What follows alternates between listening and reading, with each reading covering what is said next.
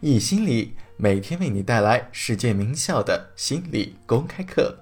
本节课是哈佛大学的幸福课，睡觉是一种投资。这门幸福课在哈佛大学是最受欢迎的课程，百分之二十三的哈佛大学学生认为这门课程改变了他们的一生。本门课的授课导师泰本也被誉为哈佛大学最受欢迎的导师。下面课程开始。今天谈的这个主题是睡眠，这里有一些关于睡眠的数据。在爱迪生发明电灯泡之前，人们平均每天有十个小时的睡眠时间。现如今，根据美国的平均数据显示，每个人在工作日期间只有大概六点九个小时的睡眠时间，而在周末则是七个半小时。在美国十八岁到二十九岁的人当中，百分之七十五的人没有足够的睡眠，有些人需要七个小时的睡眠，有些人需要九个小时的睡眠。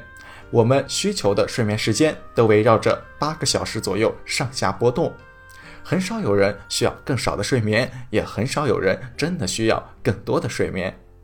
那么，我们应该如何知道自己需要多长的睡眠时间呢？这个要看你什么时候睡到自然醒，什么时候睡觉，什么时候感到疲劳。我们理论上的睡眠时间大概就是八个小时左右。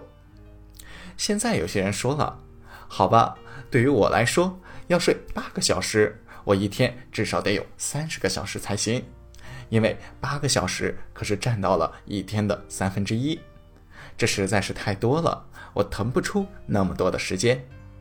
如果你把它看作一种投资的话，如果你把它当做一件优先要做的事情，这么多时间你是能够腾出来的。这就好像商人去谈生意，在这笔交易上我付不起十万美元，你要是白白送出去的话，自然是负担不起。但是如果你能够收到每年百分之二十的投资回报，事情就变得完全不同了。那时候你就很有可能能够负担得起了。如果投资有回报率的话，睡眠也是同样的道理。这个八小时的投资有很大的回报，许多研究都表明了睡眠的重要性。为什么我们要把它放在第一位？我简要的列出以下几点：首先，睡眠能够显著的增强身体的免疫系统。我们都知道，当我们睡得很少，我们在一段的忙碌或者忙碌之后，会更加的容易变得不舒服。这当然和压力有关，但是充足的睡眠本身就能够增强我们的免疫系统和精力水平。有很多的理论认为，由于身体的某些循环系统，睡五个小时要比睡七个小时更好。这些循环确实是存在的。但是普遍来说，在一定程度上，睡多一些是更好的。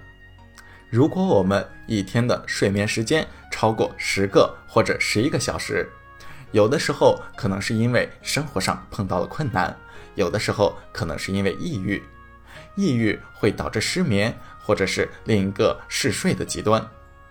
但正如我所说，如果你一天睡十个小时，这可能意味着你需要一天睡十个小时，而不是说你抑郁了，或者说你有什么毛病。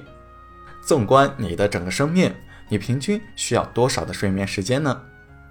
在某些程度上来说，越多的睡眠通常越好。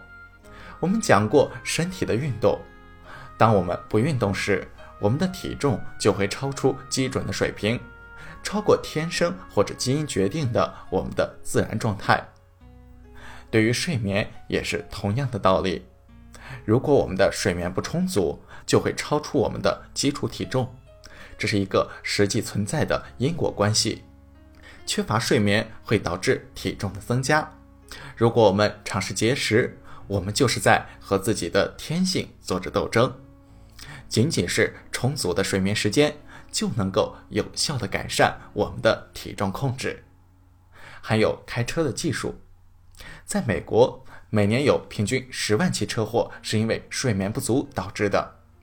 因为睡眠不足，美国一年有四万人受伤，一千五百人死亡。而在工作场合，日复一日的由于缺乏睡眠引起了各种各样的事故，每年造成了大概一千亿美元的经济损失。无论是创造力、生产力还是记忆力，都会在我们不睡觉的时候受到损伤。这就是为什么睡眠是如此重要的一项投资。我们经常会说，让我再熬两个小时的夜。然而实际上，如果你能够得到这额外两个小时的睡眠的话，你会完成更多的学习，你会把学习材料记得更好，更加有创造性。这就是投资的良好回报。经常我们能够在婴儿身上学到很多关于自己的东西。为什么？因为婴儿不压抑情绪。当婴儿没有得到充足的睡眠，会怎样呢？他们会变得暴躁，会哭，会很痛苦，会很焦虑。我们总是感觉自己长大了，我们学会了不要像我们看到的那个婴儿一样，一会儿哭，一会儿笑。在我们讲准许自己为人的时候说过，我们压制了这些情绪。但是这些情绪依旧存在。如果我们没有得到充足的睡眠，我们的导火索就会变短，那个时候我们就更容易大发脾气。我们会感到焦虑，不仅是生理上变得不健康，心理上也会不健康。对于抑郁来说，缺乏睡眠影响更加的大。原因有二，第一个原因是。在生理上来说，用婴儿举个例子，当婴儿累的时候会变得非常的暴躁，而我们在累的时候也会变得暴躁，这是在纯粹的生理层面上对于睡眠的需要。第二个微妙而有趣的原因是，在晚上的时候，我们的大脑要处理很多我们白天经历的事情。它经常解决我们白天经历过但是没有解决的问题，这就是为什么你带着一个数学问题入睡，在早晨醒来的时候经常会得到解答。在晚上得到解答的不只是有数学问题，还有人际的、内心的问题，都要在整个晚上解决。比如说做梦，通常我们晚上做的比较早的梦，都是一些不愉快的梦。我们在夜里晚些时候做的梦更容易是愉快的梦，为什么呢？因为晚上的第一部分是我们解决问题的时候，我们在解决问题时，有时是有意识的，有些则是没意识的。当我们解决了一些问题之后，我们的梦就会变得愉快了。这并不意味着你在上午十一点的时候不会做噩梦，他的意思是。你的睡眠初期做噩梦的可能性会更加的高。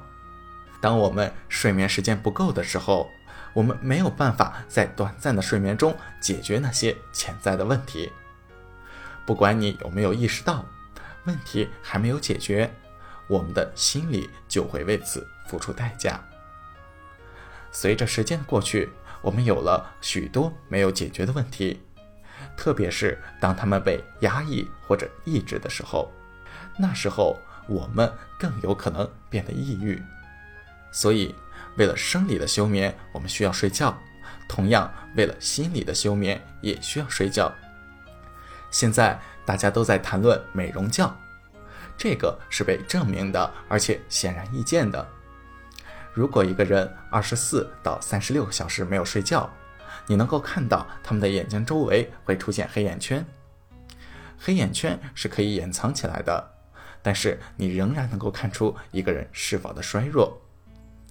睡觉不只是为了笑容，还为了幸福，更是为了智力。因为我们知道，二十四小时没有睡觉的人，他们的智商会降低至少十个百分点。所以，毫无疑问，睡觉能够保持美丽、幸福和智力。在每个层面上，睡觉都是一个很好的投资。下面是一些简单的睡眠小贴士。第一件事，一天差不多睡八个小时，找到你合适的睡眠时间。你可以晚上睡七个小时，午后睡一个小时，也可以晚上六个小时，午后两个小时。但是总体来说，我们一天需要八个小时的睡眠。在日常生活中，我们总会遇到各种各样的状况，导致我们没有办法睡八个小时。比如说考试周，或者说你有孩子的时候，这些情况怎么办呢？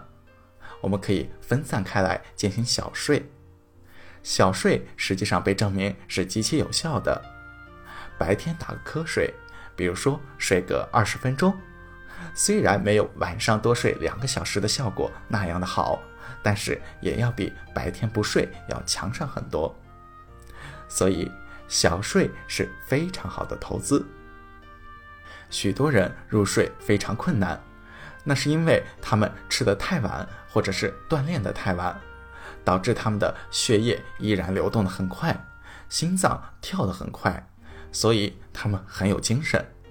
因此，在睡觉前不要吃的太多。有些人是可以边吃边睡的，但是某些人吃了太多之后就很难以入睡。所以，注意自己的饮食，注意自己的锻炼安排，不要在太晚的时候锻炼。还有患有失眠症的人。有很大数量的人都患有失眠症，这些人不要为难自己。我想听过这节课的人肯定都会遇到偶尔失眠的情况，在考试前、约会前，这些都是很正常的。总的来说，我没有入睡难的问题，我十点钟上床，然后就不省人事了。但是有的时候我会有些失眠。最初我告诉自己。睡觉，睡觉，快一点睡觉，这就像是不停的在说“我不紧张”一样，它会阻碍你入睡，所以不要去为难自己。现在，当我失眠的时候，我就会对自己说：“这是一个思考和反省的机会。”经常的，我想烦了就睡着了，不要去为难自己。最后，你内在的身体节律是什么？如今我们有了电灯，我们住在室内而非暴露的小屋，我们不再需要风餐露宿，我们跟大自然之间缺乏了联系，我们也因此付出了代价。不论是因为我们不再去做狩猎这种体力劳动，还是因为我们不再去留意自身睡眠的内在规律，我们都为此付出了代价。你的晚上需要多少的睡眠时间？你是夜猫子还是早起鸟？你需要晚上十点睡觉吗？或者是你需要早晨五点睡觉吗？去了解什么时间适合你，试着去创造一个和你天性需求相一致的生活。想做到这点，并不是非常的容易。在大学里，相对来说还是有可能的。你可以相对自由的安排时间。在你工作的时候，或者是你上中学的时候。你必须要准时的去上课或者上班，但是认识到自己的生物钟，了解自己需要多少的睡眠，以及自己什么时候需要睡觉，还是非常重要的。充足的睡眠让我们感觉更好，更加的快乐、有精力、有活力。还是我在第一节课就已经教过的内容，我们没有教任何新的东西。我们教授的都是你已经知道的东西，我只是在提醒你们要记起那些已经知道的东西。明天我们会讲一下身体触摸的相关内容，大家明天见。